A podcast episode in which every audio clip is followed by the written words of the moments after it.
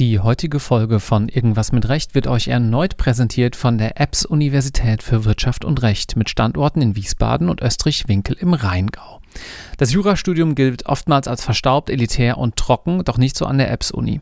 Denn die Hochschule hat das Jurastudium einer grundlegenden Reform unterzogen. Die juristische Ausbildung erfolgt in thematisch aufeinander abgestimmten Blöcken, in denen sich die Studierenden in kleinen Lerngruppen intensiv mit einem bestimmten Fachbereich auseinandersetzen. Bei der Vorbereitung auf die erste juristische Prüfung profitieren die Studierenden zudem vom integrierten einjährigen Examinatorium zur Erreichung der persönlichen Bestnote. Und das mit Erfolg. Bereits zum vierten Mal in Folge kam der beste Jura-Absolvent in Hessen von der EBS-Universität und auch die Prädikatsquote kann sich mit 60 Prozent mehr als sehen lassen. Wer also Interesse hat, einen Blick über den Tellerrand zu werfen und sich für ein privates Jurastudium begeistern kann, der sollte auf www.apps.edu oder im Profil auf LTO Karriere vorbeischauen. Vielen Dank für die Unterstützung von Irgendwas mit Recht und nun viel Spaß!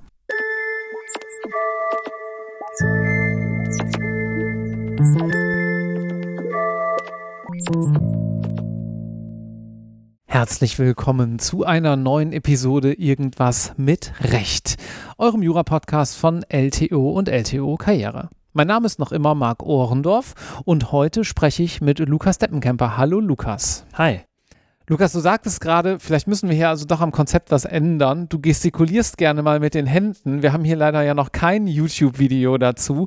Stattdessen müsst ihr euch hoffentlich, wie ich finde, aus guten Gründen mit Ton begnügen, weil es dann ja doch den großen Vorteil hat, dass ihr uns auch abseits eines Monitors zuhören könnt. Und heute hört ihr uns zu bei einem kleinen Gespräch über das Familien- und Erbrecht. Das ist nämlich das, was du machst, ne? Ich bin Rechtsanwalt und Fachanwalt für Familienrecht in einer Boutique im Familien- und Erbrecht. Also wir machen nur exklusiv diese beiden Rechtsgebiete, sowohl ähm, hauptsächlich natürlich deutsches, nationales Recht, aber auch mit internationalen Fällen dabei. Das mache ich jetzt seit fünf Jahren. Mhm. In Düsseldorf. Genau, in Düsseldorf, ja. Und wie viele Berufsträger habt ihr dort? Wir sind zu fünft. Eine Kollegin ist jetzt gerade noch in Elternzeit, kommt Anfang des Jahres wieder. Ja, wir sind ähm, klein, aber fein. Wie kommt man denn da hin? Wo ist denn deine Faszination fürs Familienrecht entstanden? Also dahin gekommen bin ich mehr oder weniger durch Zufall, wie es, glaube ich, vielen Leuten geht im Juraberuf. Ich habe erstmal studiert in Düsseldorf und in Cergy-Pontoise in Frankreich. Mhm. Also ich habe ein deutsch-französisches Studium gemacht, was einfach für mich ähm, eine Möglichkeit war, meine Sprachenaffinität auszuleben ich habe halt sehr gerne Sprachen gemacht in der Schule und dann war das für mich so eine Sache, dass ich gesagt habe, okay, Jura alleine, das klingt so ein bisschen trocken. Ich nehme einfach die Sprache mit rein. Und selbst wenn Jura gar nichts für mich sein sollte und ich später mal irgendwas ganz anderes machen sollte, ich werde wenigstens dann gut Französisch sprechen können. Und das war der Grund dann, das mit reinzunehmen, der, die Initialmotivation. Aber ich bin sehr froh, dass ich das gemacht habe und äh, war dann zwei Jahre in Frankreich, habe dann in Deutschland das erste Staatsexamen gemacht und ähm, habe dann nochmal so eine kleine Pause gemacht. Da habe ich so ein Jahr lang ein Startup gemacht, weil ich einfach so ein bisschen, ja, des Jurastudiums überdrüssig war und ähm, das hat aber dann nicht funktioniert aus verschiedenen Gründen und ich habe dann mich entschieden, das Referendariat zu machen habe das dann auch ähm, getan in Düsseldorf, am Landgericht Düsseldorf und habe dann in der Anwaltsstation mir überlegt, was mache ich denn jetzt? Mhm. Als WIS mitgearbeitet bei Allen Overy im Arbeitsrecht. Das hat mir auch Spaß gemacht, aber ich dachte mir, du musst mal was ganz anderes machen, ein ganz anderes Gebiet sehen, was du noch nie gesehen hast. Und mir war wichtig, nochmal in so eine ja, kleine Struktur reinzugehen. Ich wusste eigentlich vorher schon, ich wollte auf jeden Fall was mit Menschen machen. Also so die Vorstellung, äh, jetzt ja irgendwelche Rechtsfragen, ich sag mal, für einen Schraubenhersteller irgendwie zu prüfen, wo es dann am Ende um halt Schrauben geht und ob die jetzt ein bisschen größer oder kleiner sind und oder sein dürfen oder ne, also das war so meine Horrorvorstellung so ein bisschen. War für mich also irgendwie klar, ich muss was mit Menschen machen und mir war klar, ich möchte vor Gericht gehen. Mhm und habe dann überlegt, okay, Arbeitsrecht, das geht natürlich schon sehr in die Richtung, ähm, aber ich wollte nochmal einfach ein anderes Gebiet sehen und habe dann einfach mal recherchiert, was für Möglichkeiten gibt es. Im Studium fand ich das Familienrecht, was wir nur wirklich kurz angeschnitten haben, wie glaube ich die meisten. Ja, da macht man ziemlich wenig, ne? Da weiß man irgendwie, ja, also es gibt so die Ehe und dann gibt es so Zugewinnausgleich, wenn das Ganze nicht mehr klappt und so verschiedene Güterstände und das war's. Genau. Das äh, fand ich aber irgendwie damals ganz interessant. Bin auch so ein bisschen familiär vorbelastet, weil meine Mutter in dem Bereich ähm, gearbeitet hat und habe dann mal so geguckt, was gibt es für gute Kanzleien und bin dann auf die Kanzlei WHL, Weiß Hippler Leidinger gestoßen, wo ich auch jetzt noch bin. Habe dann da angefangen und das war einfach erstmal sehr spannend vom Rechtsgebiet. Als Referendar? Als Referendar in der Anwaltsstation, mhm. genau. Mhm. Also es war vom Rechtsgebiet her sehr spannend, ähm, es hat mich fasziniert und ich habe aber auch, einfach menschlich hat es auch gut gepasst. Ne, ich habe immer später zu meinen Kollegen gesagt, die hätten auch Baurecht machen können. Ich wäre wahrscheinlich trotzdem da geblieben, einfach weil die Stimmung gut war und ich mich ähm, gut aufgenommen gefühlt habe und ähm, ja, einfach so diese menschliche Komponente letztlich eben sehr wichtig ist und, und das passt irgendwie auch zum Familienrecht, dass es halt dann auch menschlich so gepasst hat. Und dann habe ich noch meine Wahlstation gemacht, auch im Familienrecht. Das war dann in Berlin bei der Eva Becker, die ist ähm, aktiv in der Arbeitsgemeinschaft Familienrecht vom Deutschen Anwaltverein. Ich glaube, die ist Vorsitzende. Aktuellen Stand weiß ich da gar nicht, aber die ist da auch sehr, ähm, sehr umtriebig und eine sehr gute Juristin. Ähm, ihr Mann, der Herr ähm, Junggeburt, der macht ganz viel französisches Familienrecht. Der ist also sehr international aufgestellt und das war auch der Grund, warum ich dann da war, um diesen internationaleren Aspekt mal zu sehen. Und danach war für mich klar, okay, da hätte ich Lust drauf die Kanzlei, wo ich in der Anwaltsstation war und ich, wir haben so ein Gentleman's Agreement geschlossen, so du machst jetzt ein Examen und da hatte ich schon gesagt, ich mache dann noch meinen französischen Anwalt, meine Zulassungsprüfung in Frankreich auch noch, dass ich das, das war für mich so ein, einfach so ein Abschluss, dass ich mhm. das halt, das Französische, den französischen Teil meiner Ausbildung einfach auch abgeschlossen habe. Den mache ich noch und dann komme ich aber zurück. Und so kam es dann? Genau, so kam es dann. Und dann habe ich angefangen und habe dann relativ bald den Fachanwaltskurs gemacht für Familienrecht da habe ich letztens, ich weiß gar nicht, wer es gewesen ist, aber jemand, der Fachanwalt für Arbeitsrecht ist, der hatte schon empfohlen, diesen Fachanwaltskurs doch am Anfang zu machen, was ich nur nochmal unterschreiben kann. Also wenn man in einem Gebiet ist, ich sage mal in einer kleineren Kanzlei und man überlegt, in den Fachanwalt zu gehen, ein bestimmtes Rechtsgebiet zu nehmen und sich da zu spezialisieren, würde ich definitiv sagen, ruhig den Kurs ganz am Anfang machen. Mir hat es sehr geholfen, weil ich einfach dadurch so einen Gesamtüberblick hatte und habe dann während dieses Fachanwaltskurses schon Fälle gehabt, Natürlich dann, ich sag mal, mit ähm, ja, Supervision von meinen, von meinen Chefs und habe dann am lebenden Objekt irgendwie gearbeitet und gelernt. Das war sehr lehrreich und habe jetzt dann seit Dezember 2019, glaube ich, habe ich den Fachanwalt. Das war vermutlich Tino Sieland in IMR 98 vor zwei, drei Monaten. Wir verlinken die Folge auch nochmal. Da haben wir, wie du gerade ja angeschnitten hast, so ein bisschen über das Arbeits- und Verkehrsrecht in Berlin gesprochen und eben auch darüber, wie man Fachanwalt wird. Ich würde ganz gerne, bevor wir darauf eingehen, was du in der Kanzlei da so im Alltäglichen machst, nochmal ganz kurz auf diese Frankreich-Komponente eingehen. Das Sprachliche ist das eine und das beruhigt ja wahrscheinlich auch, wenn man sich denkt, naja gut, wenn das mit Jura nichts wird, schön, dass es was geworden ist, dann habe ich wenigstens das. Aber die interkulturelle Komponente und auch vielleicht zu sehen, wie Juristen in Frankreich arbeiten, denken und wie wir vielleicht auch Dinge anders machen, sei es besser, sei es schlechter, ist doch wahrscheinlich auch ganz spannend, oder? Auf jeden Fall. Also das war für mich wirklich sehr bereichernd. Ich muss sagen, ich weiß auch nicht, ob ich das deutsche Studium zu Ende gemacht hätte, wenn, wenn die Frankreich-Komponente nicht da gewesen wäre. Also es gibt viele Überschneidungen rechtliche Überschneidungen vom, zwischen dem deutschen und dem französischen Recht. Wir sind uns da gar nicht so unähnlich, was einfach auch ne, mit der Verknüpfung Napoleon und, und, der Zeit in Deutschland von Napoleon eben zu tun hat.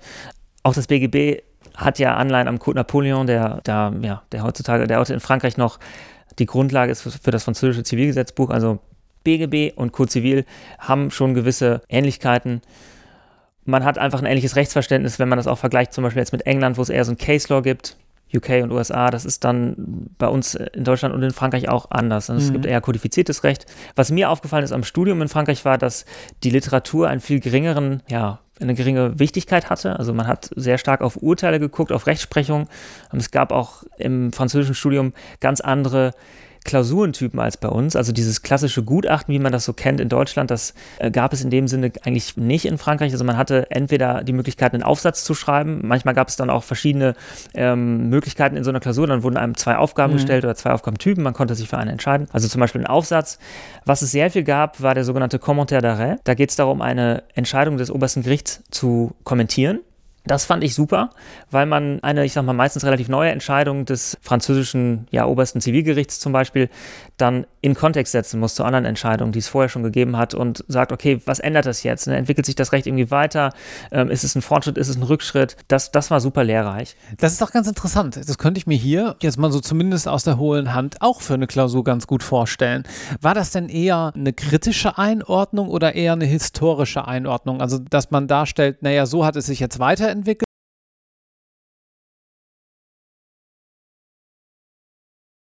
juristische Einordnung. Ne? Mhm. Also man sollte schon, man sollte es in den Kontext setzen, aber dann auch hinterfragen. Ne? Und dann vielleicht auch, oft ist es ja so, äh, manchmal ist es so, Urteile produzieren neue Fragen. Ja? Man erhofft sich die Antworten und der BGH wirft einem dann mhm, stattdessen neue Fragen auf. Das ist in Frankreich dann genauso.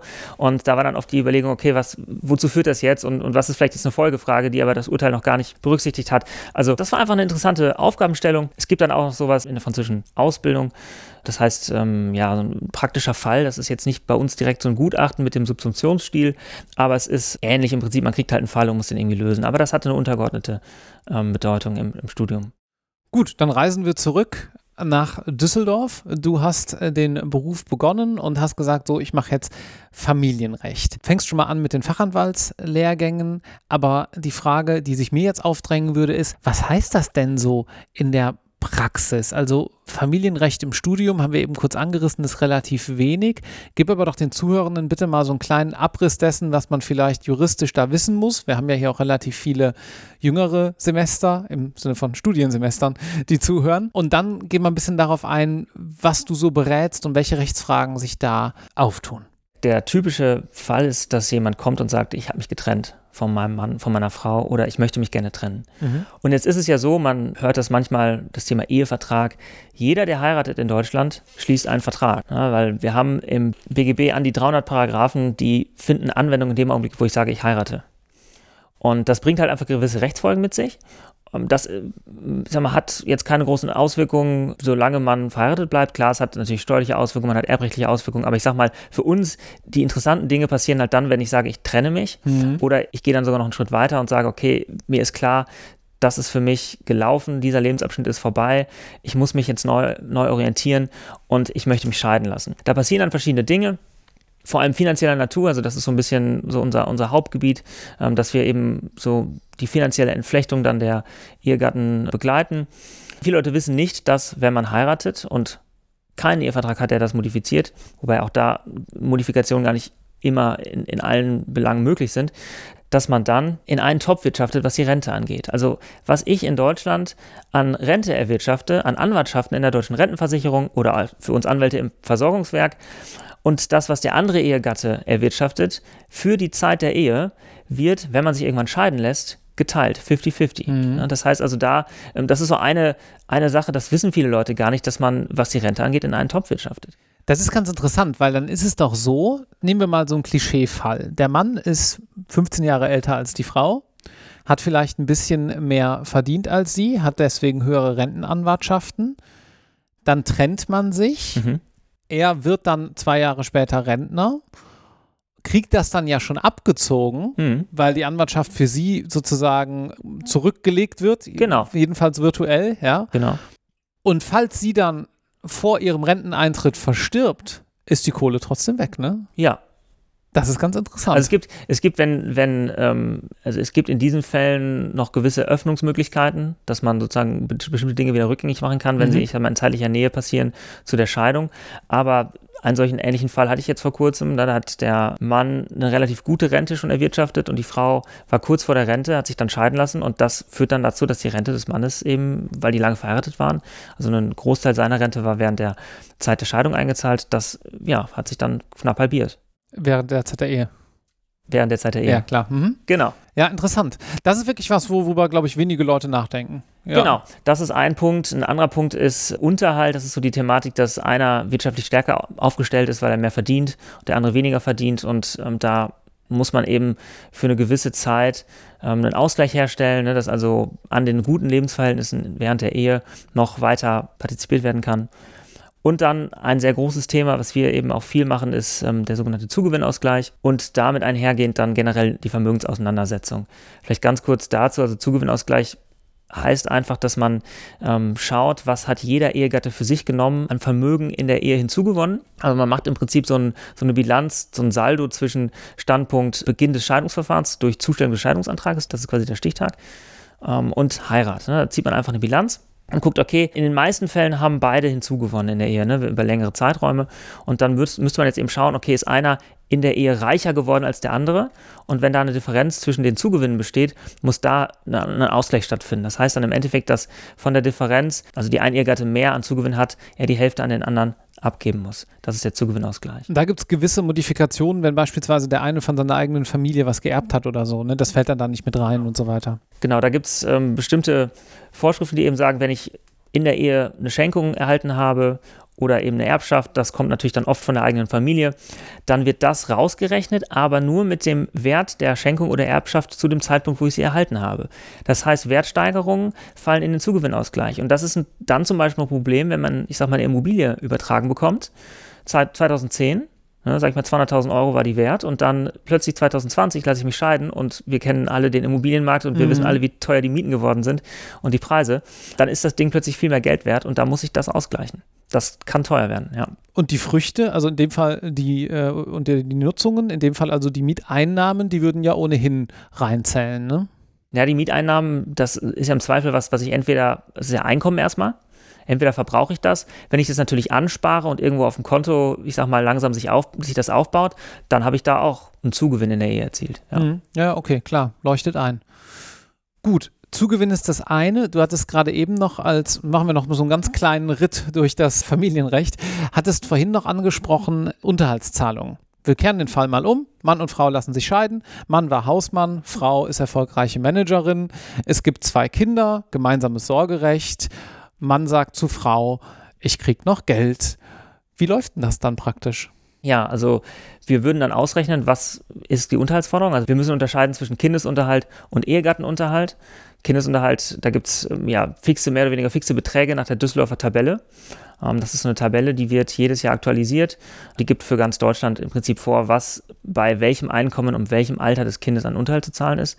Also es ist eine relativ ja, ist relativ straightforward. Wir müssen uns halt angucken, was ist das Einkommen. Da gibt es viele Stellschrauben. Ne? Also Einkommen ist jetzt nicht unbedingt das, was auf dem Gehaltszettel steht, sondern ich muss mir genau anschauen, okay, was ist dann neben vielleicht dem Gehalt, dem aus angestellter Tätigkeit noch an Mieteinnahmen zum Beispiel da, mhm. was ist noch da an Erträgen aus Kapitalvermögen.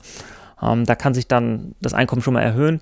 Und dann gibt es auch Belastungen, die abgezogen werden müssen. Ne? Zum Beispiel Aufwendungen für Krankenvorsorge, Altersvorsorge. Und da hat man dann auch, wenn man berät, wenn man jetzt denjenigen berät, der Unterhalts zahlen muss, auch gewisse Dinge, wo man sagen kann, okay, wie kann man denn die Unterhaltslast verringern, wo kann man vielleicht noch ein bisschen dran drehen, dass es dann hinterher nicht ganz so teuer wird. Was ist da so ein Klassiker? Was macht man da? Zum Beispiel Altersvorsorge. Ne? Also man kann bestimmte Prozentsätze seines Einkommens als Altersvorsorge zurücklegen und die sind auch dann abzugsfähig beim Unterhalt, aber eben nur, wenn man es auch wirklich, wirklich zurücklegt. Ne? Mhm. Ne? Und dann, das ist so, eine, so ein Klassiker. Genau, und dann schaut man sich also an Kindesunterhalt, nachdem man das Einkommen ermittelt hat und dann Ehegattenunterhalt. Und da gibt es verschiedene Berechnungsweisen.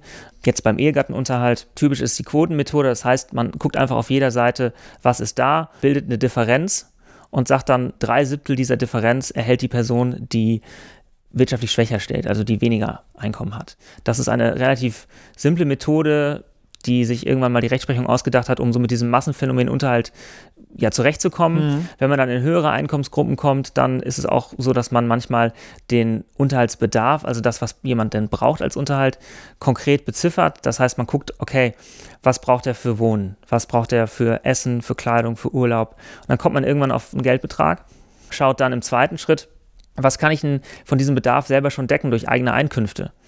Und dann habe ich noch eine Lücke und dann gucke ich eben im dritten Schritt bei dem Unterhaltspflichtigen, hat er das Geld, diese Lücke auch ja, zu füllen und das mhm. Geld zu zahlen. Ne? Das mhm. ist, ja.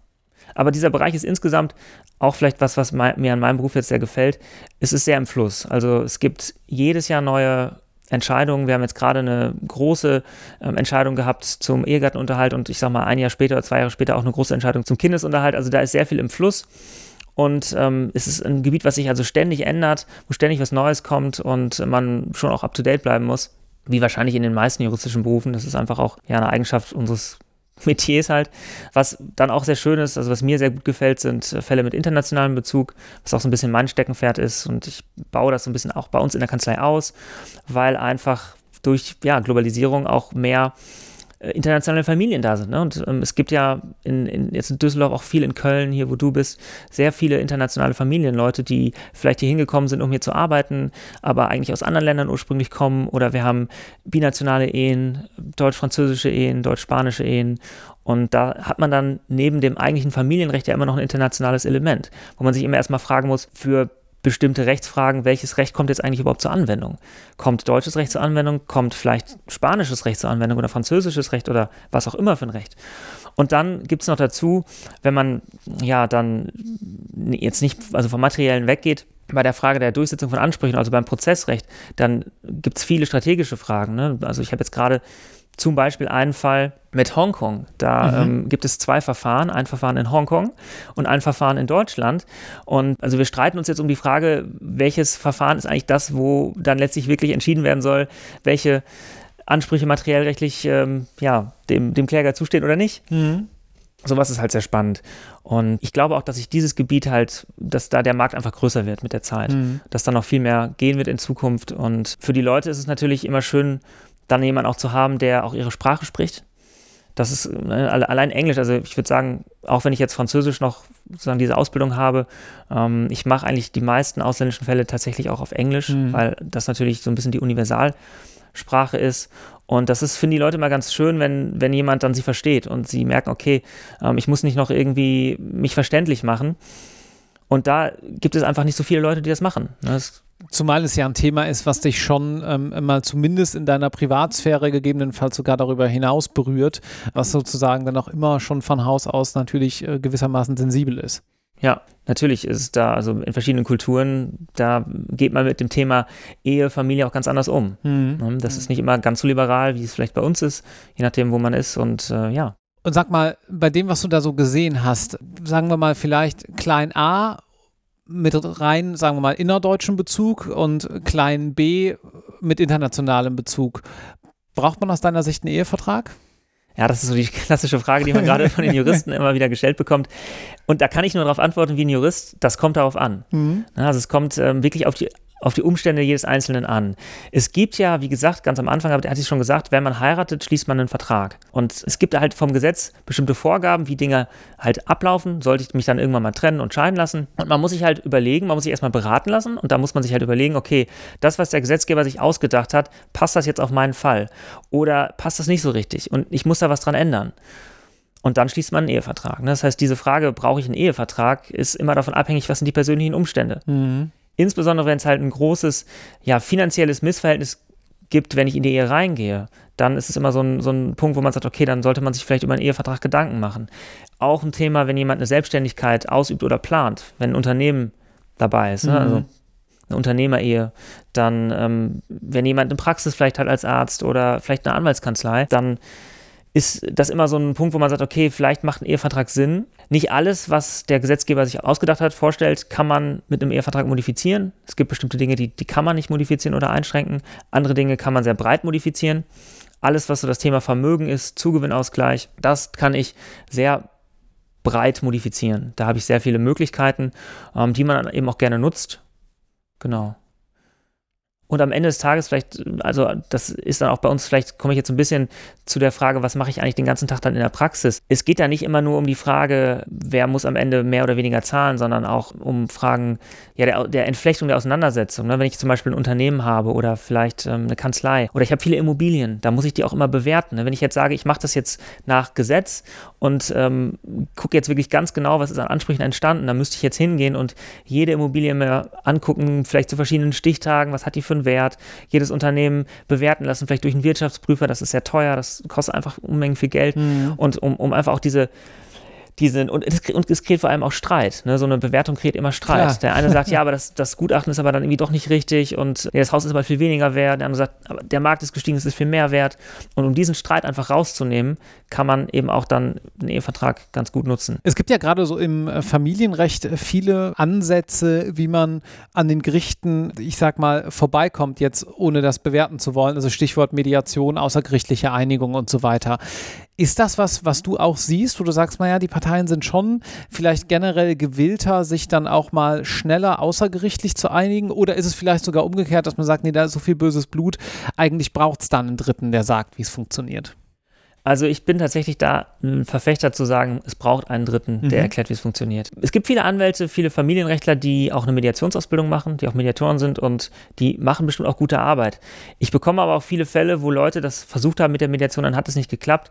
Und so die Fälle, wo ich sage, da bin ich so am stolzesten drauf, oder das ist so das, wo ich sage, okay, da hast du wirklich einen guten Job gemacht, das sind eigentlich die Fälle, abgesehen jetzt von den Prozessen, wo man mit tollen Argumenten und einer tollen Strategie dann den Prozess irgendwie gewinnt und es einfach, einfach Spaß macht, weil man halt so diesen Jagdinstinkt auslebt, das ist auch immer toll.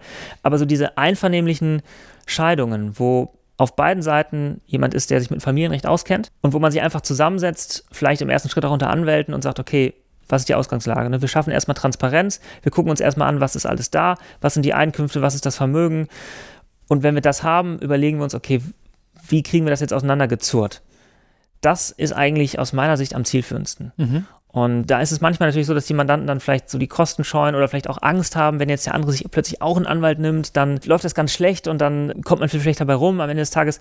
Aber eigentlich, meine Erfahrung ist, es ist meistens am flüssigsten, wenn man zwei gute Familienrechte hat, die beide jetzt, ich sag mal, nicht auf Krawall gebürstet sind und nicht versuchen, die letzte Gebühr noch rauszuschlagen, weil sie dann den Mandanten zum Prozess treiben, sondern die sich hinsetzen, die Sache besprechen, zu zweit oder auch dann zu viert mit den Mandanten und dann macht man eine schöne Scheidungsfolgenvereinbarung, geht zum Notar, lässt das beurkunden und danach macht man ein schlankes Scheidungsverfahren, ist in drei Monaten geschieden.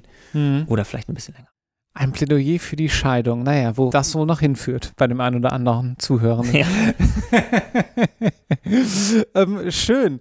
Hast du eigentlich mal so ein Verfahren erlebt, wo du sagst, Mensch, war das kurios? Ja, also kuriose Dinge habe ich viel erlebt. Ein Fall, der ist super kurios. Es war zwar kein Gerichtsverfahren, aber es war ein, ja, es war außergerichtlich. Ähm, das ist eine Frau, die ist zu mir gekommen und ähm, lebte in einer Beziehung mit einer anderen Frau. Damals zum Zeitpunkt, als es noch nicht die Ehe für alle gab. Mhm. Und die beide hatten einen Kinderwunsch und dann haben sie gesagt, okay, wir suchen uns einen Samenspender. Mhm. Und dann haben die sich entschieden, okay, einer sollte die Kinder austragen und ähm, dann haben die tatsächlich auf eBay Kleinanzeigen nach einem Samenspender gesucht. Und zwar mit der Anzeige, sympathische sie sucht sympathischen Herrn zum Kinderkriegen. Das war die Anzeige bei eBay Kleinanzeigen und da haben sie tatsächlich jemanden gefunden. Das war jemand, mit dem sie sich auch gut verstanden haben, der ähm, kurioserweise sagte, ja, also er sei sich gar nicht sicher, ob er Kinder kriegen könne, aber er, er würde sich einfach bereit erklären. Er wollte es so, so mehr oder weniger, ja, testen, um einfach auch zu wissen, geht es, würde er wohl an dem Experiment teilhaben und außerdem fände er es einfach noch eine tolle Sache und er würde gerne den, den beiden Frauen helfen. Ja, dann hatten die, ähm, dann, ja, ist die Tupperdose hin und her gegangen, sage ich mal, und es wurden dann tatsächlich zwei Kinder geboren. Also sie haben ein Kind bekommen und dann, also das war dann unsere Mandantin, hat ein Kind bekommen und hat dann zu einem späteren Zeitpunkt vom selben Samenspender noch ein zweites Kind bekommen. Die haben sich gut verstanden. Der ist auch vorbeigekommen. Das war dann im Prinzip so eine Art Dreiergespann. Die Kinder wussten auch Bescheid. Die wussten, mhm. okay, wir haben zwei Mütter und wir haben halt unseren biologischen Vater, der dann hin und wieder auch mal da zu Besuch kam. Die waren auch mal bei seinen Eltern. Also es war, ich sag mal, alles schiedlich und friedlich. Und dann hat sich aber dieses Paar, also die beiden Frauen, haben sich dann auseinandergelebt und getrennt. Und dann hat die andere plötzlich gesagt, ich will nichts mehr mit dir zu tun haben und das sind ja eigentlich auch gar nicht meine Kinder, ich will auch mit denen nichts mehr zu tun haben. Interessant. Ja, und mhm. ähm, unser Problem war dann die finanzielle Frage, weil die Mandantin von uns die beiden Kinder alleine äh, mit ihrem Gehalt gar nicht durchbringen konnte und einfach auf Unterhalt angewiesen war. Mhm. Ja, und dann haben wir Unterhalt geltend gemacht und rechtlich gesehen war jetzt die ich sag mal, zweite Mutter, die sich getrennt hatte, die aber die Kinder nicht ausgetragen hatte, also nicht die biologische Mutter mhm. war, war ein Nullum. Also mhm. war für uns eigentlich gar nicht da. Mhm. Man hätte jetzt überlegen können, ob man da irgendwie aus 242 Treu und Glauben irgendwelche Ansprüche generiert, aber die war eigentlich erstmal gar nicht da. Sondern wir mussten dann zu dem Samenspender gehen, der mittlerweile sich auch so ein bisschen entfernt hatte, nachdem die sich getrennt hatten und eine Freundin hatte, der hatte er natürlich auch noch nichts erzählt davon, dass er schon zwei Kinder hat. Und die wollte jetzt mit ihm ein Haus bauen und Kinder kriegen. Und dann haben wir angeklopft und gesagt, ja, guter Mann, Sie müssten jetzt mal Kindesunterhalt zahlen. Das war natürlich schon. Und darauf ähm, lief es dann hinaus? Darauf lief es dann hinaus. Wir hatten dann eine Besprechung bei uns. Vor Gericht wäre das relativ einfach gewesen, ihn am Ende des Tages zur Unterhaltszahlung ja, verpflichten zu lassen vom Familiengericht, aber wir wollten das Ganze außergerichtlich machen, auch natürlich damit für ja, die, die Gesamtsituation einfach ähm, emotional für die Leute nicht, nicht so problematisch ist und äh, man irgendwie noch miteinander reden kann. Da haben wir den da gehabt und haben ein Gespräch geführt. Er hatte auch einen Anwalt dabei und am Ende des Tages war halt klar, okay, er muss es übernehmen. Tatsächlich Kurios. Das war kurios, ja. Hört man nicht jeden Tag, ja. Wenn man das Ganze spannend findet und hier gerade äh, zugehört hat und man hat ja hier auch immer den schönen Nebeneffekt, sich von potenziellen Kolleginnen einen kleinen Eindruck machen zu können und gerne mal mitmachen würde bei euch. Geht das? Ihr seid eine relativ kleine Einheit, aber kann man vielleicht trotzdem Praktikum, Referendariat, wissenschaftliche Mitarbeit oder ähnliches bei euch machen? Klar, also wir haben häufiger Praktikanten oder Referendare. Ähm, wir hatten auch schon mal ähm, ja, studentische Aushilfen. Es kommt immer so darauf an, wie gerade so ja, wie es gerade so läuft, äh, ob wir gerade Bedarf haben oder nicht, aber man kann sich gerne melden, wenn man Interesse hat und dann findet sich sicherlich eine Möglichkeit auf jeden Fall. Also gerne. Cool. Lukas, vielen Dank, hat Spaß gemacht. Danke. Tschüss.